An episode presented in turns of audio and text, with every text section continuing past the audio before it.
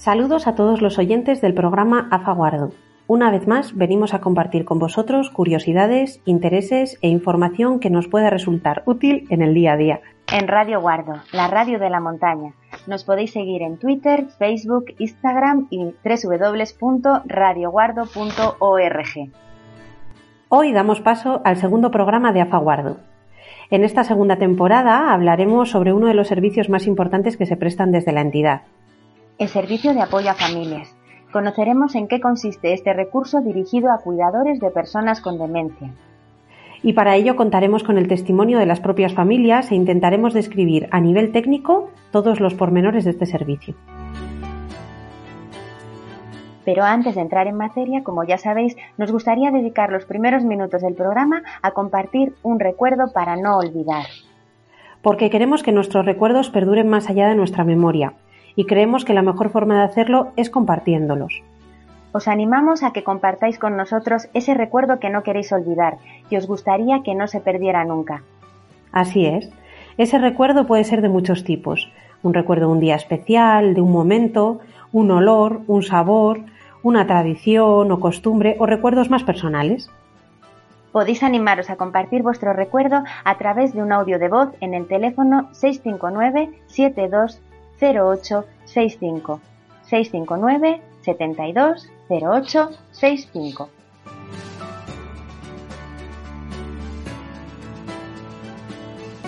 Hola, buenas, mi nombre es María y quería compartir con vosotros un recuerdo que quiero que perdure en el tiempo. Y es que hace dos años fui con mi tía Conchi a, ver el musical de, de Los Miserables a Valladolid y de repente todos los actores empezaron a reír, pero a partir en el escenario. Y ese es un recuerdo que quiero llevarme para siempre porque fue un momento muy bonito con mi tía y muy divertido. Muchas gracias María por compartir con nosotros este recuerdo. Y ya sabéis que podéis animaros a compartir todo vuestro recuerdo personal que no queréis olvidar a través de un audio en el teléfono 659 72 0865. Ahora sí, vamos ya con el contenido del programa de hoy. Y es que, como avanzábamos, hoy nos vamos a centrar en uno de los servicios que ofrecemos desde la asociación, el programa de apoyo a familias. Eso es. Según las estadísticas, en la actualidad, la familia es la principal fuente de cuidados para la persona que se encuentra en situación de dependencia. De ahí la importancia de centrar recursos en la figura del cuidador familiar. Y es que Cuidar de una persona con demencia implica la realización de múltiples actividades de distinta naturaleza que hacen que la vida de la persona cuidadora principal se vea influida y en ocasiones determinada por esas tareas.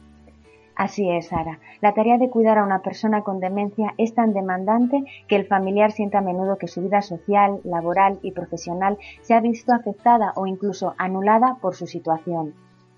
Sí, cierto. Que su propia salud también se ha resentido, ¿verdad? También siente eso y que no dispone de tiempo suficiente para sí mismo. Hmm. Cuando las actividades de cuidado no pueden adaptarse de manera flexible al tiempo o cuando requieren una disponibilidad permanente, aparece la temida percepción de sobrecarga.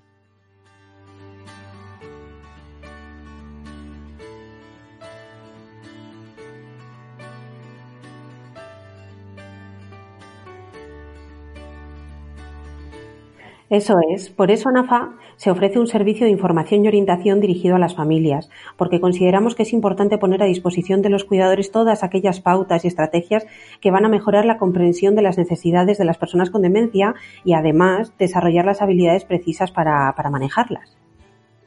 En definitiva, queremos facilitar que se disfrute de los efectos positivos que tiene el proporcionar apoyo a la persona en situación de dependencia, que se valore la satisfacción personal de realizar esas actividades de cuidado con alguien a quien se quiere y sabiendo que se está contribuyendo a mejorar su calidad de vida. Ponemos aquí el foco sobre una dimensión del cuidador muy diferente a la famosa sobrecarga, ¿verdad, Ana? Exacto, porque mm, por difícil que pueda parecer en, ocasiones, muchas familias nos ofrecen testimonios de este tipo. Es verdad que el diagnóstico, eh, el, recibir la mala noticia de, de padecer esa enfermedad que es devastadora, es muy dura, es algo muy complicado, es un acontecimiento muy negativo. Eh, la vivencia, desde luego, es desagradable, pero hay otra versión, hay otro lado luminoso y positivo también de, cuidar a otra persona, cuidar de otra persona como lo hacen cuidadores informales en el entorno familiar, a la que en la mayoría de las ocasiones te unen vínculos afectivos importantes, porque es tu cónyuge, es la mujer, el, el marido, es el padre, es la madre, es algo muy enriquecedor y es posible vivirlo también como una experiencia positiva y gratificante. Pues sí, Ana, esto, esto es así, ¿verdad? Eh, no puedo estar más de acuerdo, sobre todo en, aquellas familias que organizan los cuidados de la persona con demencia y buscan apoyos. Porque es de sobra conocido que el hecho de cuidar de otra persona implica una serie de exigencias que, como ya decíamos antes, puede perjudicar la salud del cuidador familiar, especialmente si éste descuida sus propias necesidades. Entonces, de esta manera, ¿no? El principal objetivo del programa de apoyo a las familias es precisamente contribuir a la mejora de la calidad de vida, pero de ambos, no, no solamente de la persona con demencia, sino también del cuidador. Exacto, porque está demostrado con la suficiente evidencia que los cuidadores familiares que se forman sobre demencia y su manejo y practican el autocuidado están mejor preparados para responder al estrés y a la depresión, toman decisiones más acertadas y pueden brindar una atención de más calidad. Claro, claro, Ana, sí, esto es, es, estupendo, ¿no? Lo que nos acabas de contar. Precisamente es, es una parte muy positiva de, de, la parte del cuidado, ¿no? De la tarea de, de cuidar. Pero bueno, os vamos a contar más, os vamos a contar más porque dentro de este servicio que os estamos mostrando hoy se enmarca también un recurso muy valioso para las familias, que se trata de los grupos de ayuda mutua. Y en este caso, tú, Ana, que has formado parte de él y formas parte de él, ¿no? Como psicóloga de la asociación, pues eh, segurísimo que nos puedes explicar desde esta perspectiva, desde la perspectiva eh, de la psicología, un poquito en qué consiste. Hmm.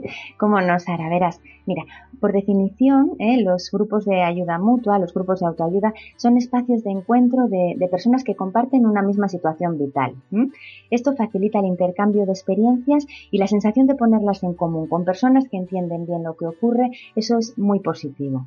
Se basa entonces en unos principios psicológicos muy sólidos. Y es que cualquiera de nosotros, cuando tenemos que afrontar una situación difícil que nos ha llevado a realizar cambios profundos en nuestra vida, nos sentimos mucho más vulnerables, nos sentimos inseguros, eh, necesitados de ayuda, comprensión, eh, necesitamos información, el saber qué nos ocurre, el, por qué nos sentimos así y necesitamos también conocimientos para poder vivir esa circunstancia con cierta normalidad. Esto ocurre cuando de, repente o de forma paulatina un miembro de nuestra familia comienza a, necesitar unos cuidados especiales que hasta entonces no había precisado.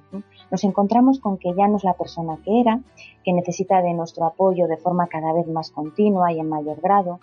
Y esto es una situación pues, eh, realmente altamente estresante para la que quizás no estamos preparados y, posiblemente no sabemos cómo afrontar. Eh, de esta forma, en los grupos de, autoayuda o de ayuda mutua, encontramos a personas que están pasando o que han pasado por la misma situación, que han sentido los mismos miedos, las mismas inseguridades, las angustias, esas necesidades, y compartirlo, ponerlo en común, pues eh, eso es beneficioso. Claro, seguro, porque lo cierto es que es muy reconfortante, ¿verdad?, conocer que hay personas que han vivido la misma realidad que está, que está viviendo uno mismo. Pero entonces, eh, Ana, ¿qué podemos decir que este servicio aporta a, los participantes de los grupos? Mm, efectivamente. Además es que hay eh, contrastada evidencia de, esto, de numerosos beneficios. Eh, esto es así porque, porque la, ciencia y los estudios han confirmado que efectivamente hay consecuencias positivas de participar en este tipo de, grupos y de actividades. De hecho, todas las personas que han participado o participan en grupos de autoayuda valoran muy positivamente su experiencia. Y esto ya es, esto es algo ya bueno, es algo eh, ya importante. También es verdad que, en ocasiones hay personas que tienen ciertas reticencias a asistir, ¿no? A, participar en los grupos. El motivo que aportan, bueno, pues es que, mira, yo ya tengo bastante con lo mío, como para escuchar cosas tristes de los demás y de verdad que, en fin, que no, que no me apetece. Y, sabes, Sara, como finalmente se acuden a la sesión es casi por compromiso. Ay, que les he dicho a estas chicas que iba a ir, que sí, como no, bueno, y, y van, ¿no? Acuden. Y, ¿sabéis luego qué ocurre? Bueno, pues que ahí está, ahí, sucede la magia, la magia que, decimos de, estos grupos, de estas experiencias. Y luego resulta que salen enganchados al propio espacio, a la propia, a ese intercambio. Em, y es que es importante también señalar, Sara, que, los grupos de autoayuda no solo comparten problemas, aquí pues no solo se viene a hablar de, cosas tristes, que, las hay sin duda, pero es que también centran su, foco de atención en la búsqueda de soluciones. Y ahí está, ahí está lo importante. Y en respuesta a, tu pregunta, mira, desde AFA se ofrecen a los familiares estos grupos de apoyo que, proporcionan comprensión, que ya hemos hablado de, sentirte un poco identificado y, reconocido desde la experiencia del otro, aportan también formación en, herramientas y pautas para, sobrellevar esta, esta situación e información también muy valiosa. Y es una oportunidad, eh, eh, sin duda, muy importante para expresar eh, emociones, sentimientos que nos provoca eh, esta situación, ¿no? la de tener un familiar con un diagnóstico de demencia y algo muy importante, la ventilación emocional, Sara, porque somos un poco, pues hay como, como eh, una metáfora que, se utiliza, es como esa chimenea que no se limpia, ¿verdad? Pues que finalmente no, no, funciona de la manera adecuada, pues hay, hay en, en algún caso pues hay sobrecarga, hay emociones negativas y, y eso conviene un poco compartirlas porque, bueno, en fin, si, si algo tienen en común los, los, familiares de personas con demencia, también, mira, es la vivencia de un duelo anticipado. ¿Y esto qué es? Bueno, pues un proceso en el que se experimentan emociones similares a las que se sienten cuando se pierde a un ser querido a pesar de que éste no ha fallecido. O sea, está con nosotros mm, quizás pero presencialmente, pero sin estar. Esto hace más dura la carga del cuidador, porque tiene que enfrentarse a muchos tipos de pérdida. La pérdida de comunicación, ya no puede hablar con la otra persona, en ocasiones ha perdido el, lenguaje, ¿eh? la, capacidad de, interaccionar con, nosotros, la pérdida de cercanía emocional, la pérdida de aspectos importantes de la personalidad, del ser querido, de, su, de esa libertad, ¿no? de los planes que tenía para de la actividad social, del ocio, del bienestar. En fin, el cuidador tiene que hacer muchas renuncias y, enfrentarse a esas pérdidas, elaborar esas pérdidas, pues es muy complicado. Entonces, encontrar la comprensión de otras personas que están en esa misma situación es ya de por sí terapéutico. No porque suponga un cambio en la realidad, que por desgracia la demencia sabemos que es irreversible, pero quizás se supongan un cambio en la percepción ¿eh? que esa persona, el, del cuidador, la persona que cuida, eh, tiene sobre acerca de esa realidad. Entonces, mm, también conlleva un cambio en la actitud, en sus pensamientos, en cómo se explica esa realidad y ahí está la clave, en, cómo nos enfrentamos a, eso que nos pasa. Pues hay, hay una serie pues, de, resortes, ¿no? hay una fortaleza en, ciertos recursos y, lo vamos a afrontar un poquito, aunque la carga sea la misma, pero con, otro ánimo y desde otra perspectiva y eso nos va a resultar de ayuda. Claro, con ese acompañamiento, ¿verdad? Con ese apoyo de, otras personas que, que al final es, es clave para, para poder afrontar una situación así, ¿no? Creo, creo que ha quedado muy, muy claro, Ana. Además, creo que, que, sí que se ha visto todas esas aportaciones. Creo que ha quedado muy claro cuáles, son las aportaciones de, de, un grupo de ayuda como este. Pero, Ana, vamos a, explicar también un poquito más eh, eh, a los oyentes cómo, cómo se plantea desde la asociación, desde AFA, estos grupos. Pues qué duración tiene, qué temporalización tiene, cómo se organizan. Pues mira, eh, el grupo de apoyo es un recurso que se ofrece a las familias ya desde la primera toma de contacto.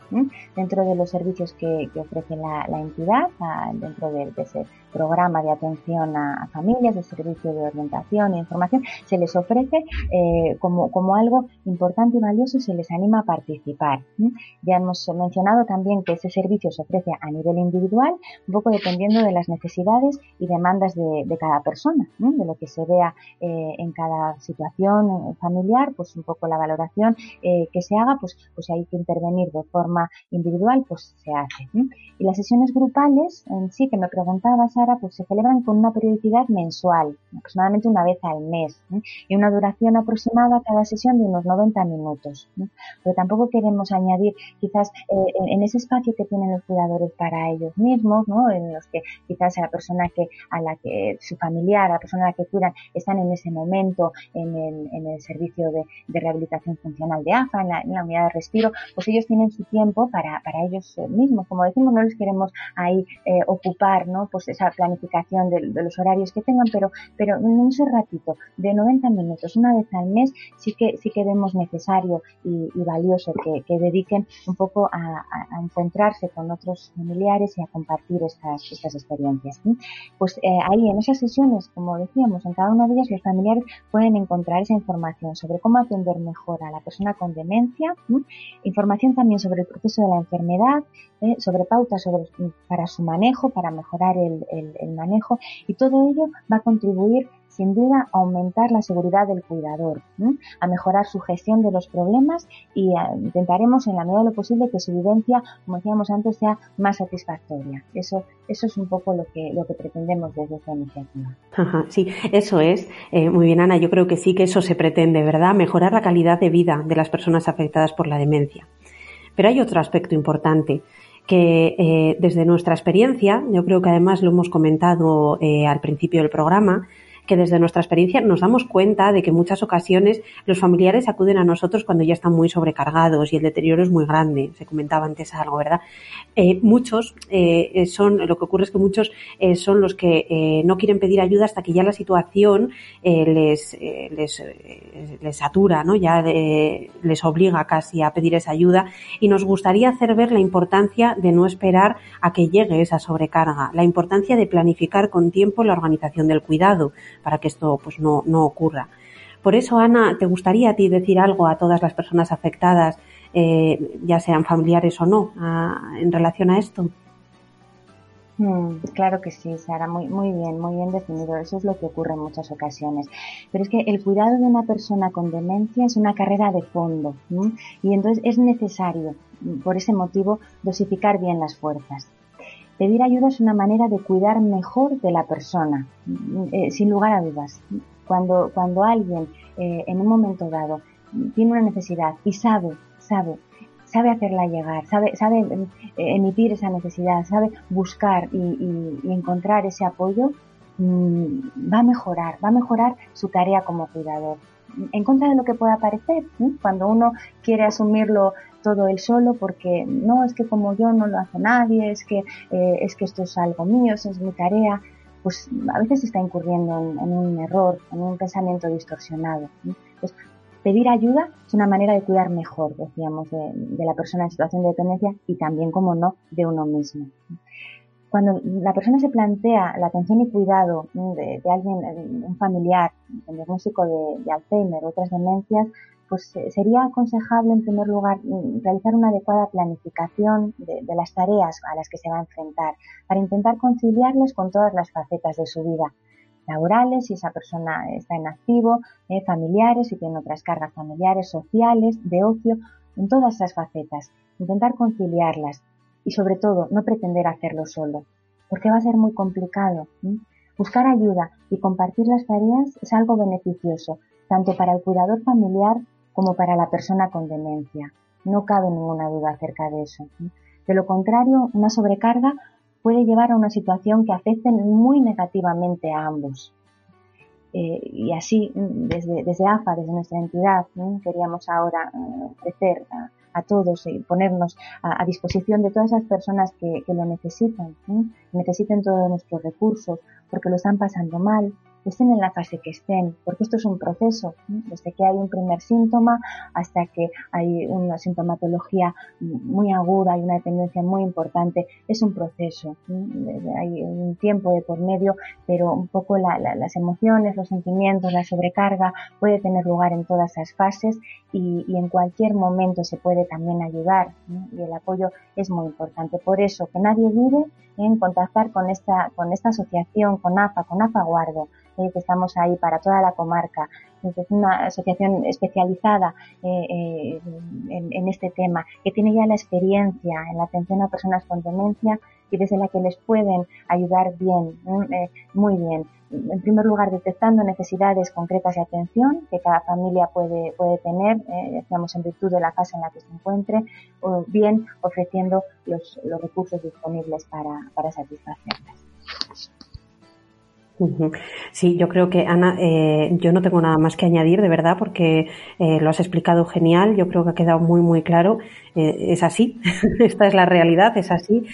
Y, queremos estar ahí para, para todo, todo el que lo necesite, ¿verdad? Que, que bueno, pues es nuestra labor. Así que bienvenido sea el que se quiera acercar, que le vamos a atender con, con, las manos abiertas y con todo el cariño. Ana, yo creo que que, hay, alguien más, ¿verdad?, que nos puede aportar algo. Eh, en este caso, yo creo que los familiares que han vivido pues, estos servicios de primera mano, eh, seguro que, tienen algo que decir. Así que, bueno, eh, les podemos dar paso. Vamos a eso, animamos a todos a que les escuchen y a ver qué nos cuentan. Hola, buenas. Eh, yo quería expresar brevemente un poco cuál ha sido mi situación y mi contacto con Afaguardo. A ver, Afaguardo para mí es una asociación que se merece el cielo, sinceramente. Siempre lo he dicho, que es un lujo haber conocido a esta gente y, y que, bueno, que son personas muy humanas que están en todo momento en todo lo que pueden necesitar tanto usuarios, los enfermos y los familiares y que una persona se puede sentir totalmente acogida e identificada con, pues con, con las personas que hay ahí porque aparte ya de los trabajadores, trabajadoras que hay en, en AFA, eh, están los voluntarios. Los voluntarios pues son gente que desinteresadamente eh, pues atienden también a la gente mayor, les gusta eh, pues eso, estar con ellos, acompañarles y bueno, pues una simple sonrisa de ellos para ellos es un mundo. Entonces, pues, pues eso, que también agradecerles tanto a unos como a otros eh, la buena labor que están desempeñando. Animo a toda la gente que pueda tener enfermos de este tipo a que, a que, pues eso, conozcan la asociación y pues que se van a sentir encantados. En pocas palabras, van a estar encantados con, con ellos. Eh, mi experiencia como cuidadora, pues bueno, en un primer lugar el, el mayor cuidador fue mi padre, porque mi padre es el que empezó con la enfermedad de mi madre, es el que se empezó a dar cuenta de, pues eso, que hacía cosas raras, que tenía, eh, pues eso, trastornos de personalidad un poco distintos a lo que ella hacía normalmente. Entonces, bueno, él se cargo un poco con, con la parte más dura de, de, la enfermedad, el poder darte cuenta y intentar asimilar, eh, pues eso, lo que es la enfermedad y, y es una enfermedad dura, es muy dura, cuesta muchísimo aceptarlo. Y bueno, de hecho, a mi padre pues le costó mucho aceptar la situación de que mi madre no era la que era. Eh, bueno, pues hemos estado ahí en lo que hemos podido y con eso pues tenemos que estar conformes. Es una enfermedad, como digo, dura, pero bueno, también es gratificante recibir los, los abrazos y las sonrisas que en un momento una persona de, enferma de este tipo te puede dar. Y eso de que, que dice la gente no se enteran de nada, que pobres no, se enteran más de lo que pensamos. Eh, de acuerdo que ellos tienen las capacidades muy reducidas, pero hay momentos en, en los que yo pienso que tienen una lucecita que, que, que se dan cuenta de muchas cosas. Entonces, nada, pues agradecer a la asociación la buena labor que desempeñan en este pueblo. Un beso a todos.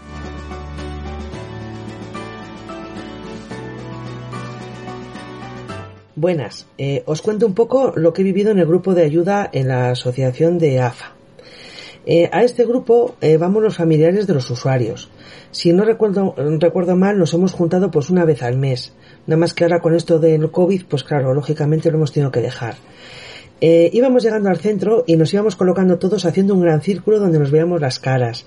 Aún me acuerdo de mi primera reunión, las presentaciones. Yo no conocía a nadie y nos teníamos que ir presentando. Yo creo que me temblaba hasta la voz, porque hablaba con miedo, estaba perdida. Lo que os decía, el vernos las caras, eh, pues nos ayuda mucho a que se cree un ambiente como más cercano, donde te incita pues a participar más, pues porque estamos más a gusto.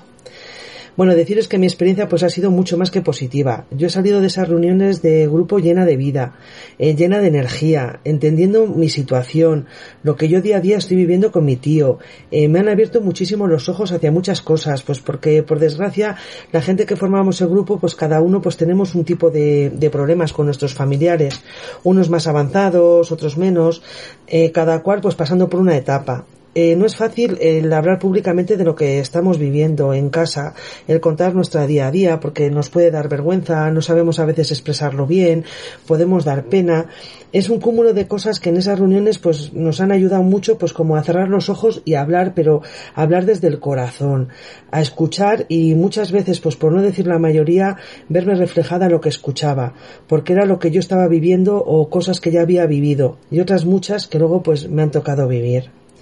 Bueno, a modo de anécdota os cuento que había una mujer que con solo verla, con sus gestos, con su voz cálida, me transmitía calma y serenidad. Nos iba contando su día a día, con un amor, con una dulzura, con una ilusión, que era escucharla y, salía llena de vida. Lo que os decía era como que me metía en un chute de ilusión, de seguir adelante, de cariño, ese chute de ánimo y que a la vez me daba una tranquilidad.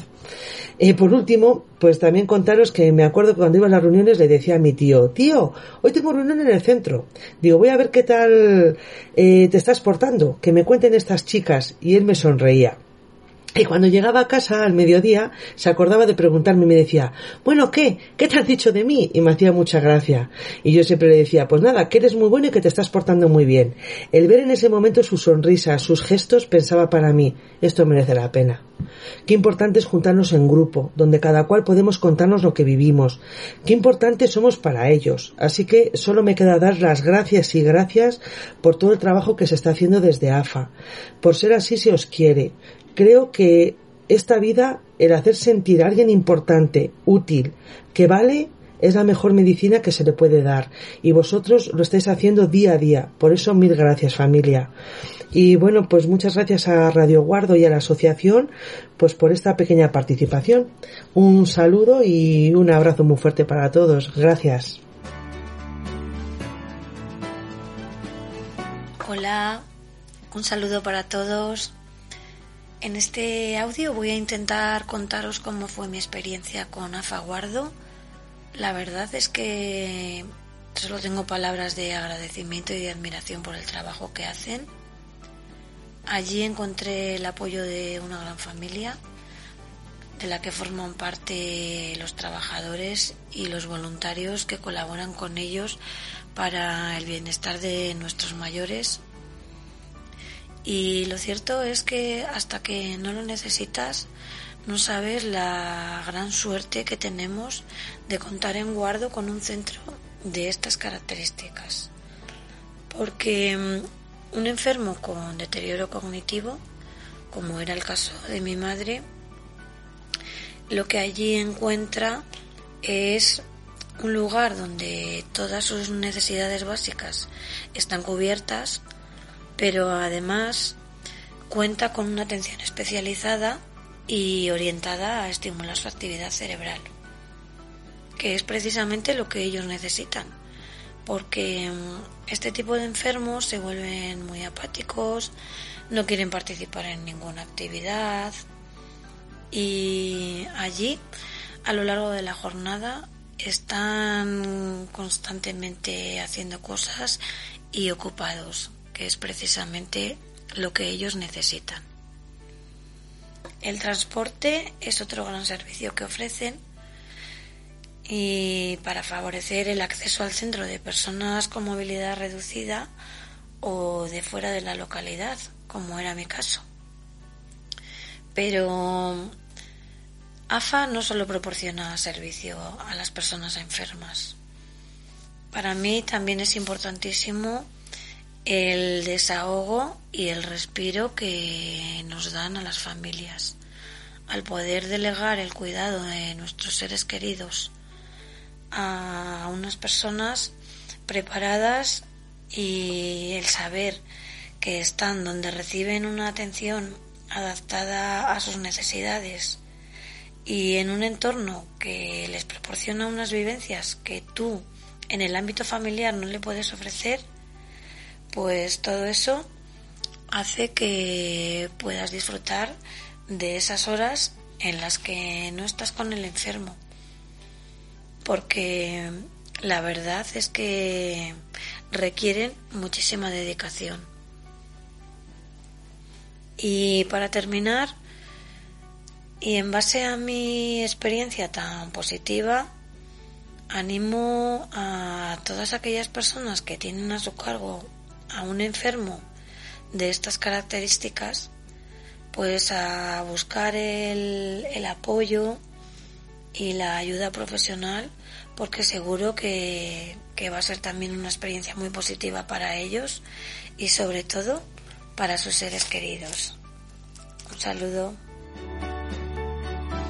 Bueno, pues muchas gracias a, a, bueno, a vosotras tres que habéis participado en este programa. Muchas gracias por vuestros testimonios, Isabel, Fabi y Rita que, bueno, eh, para quien no lo sabe, pues son familiares de la asociación, en un momento u otro han estado con nosotros, nos han acompañado y lo siguen haciendo. Así que muchísimas gracias por vuestras palabras.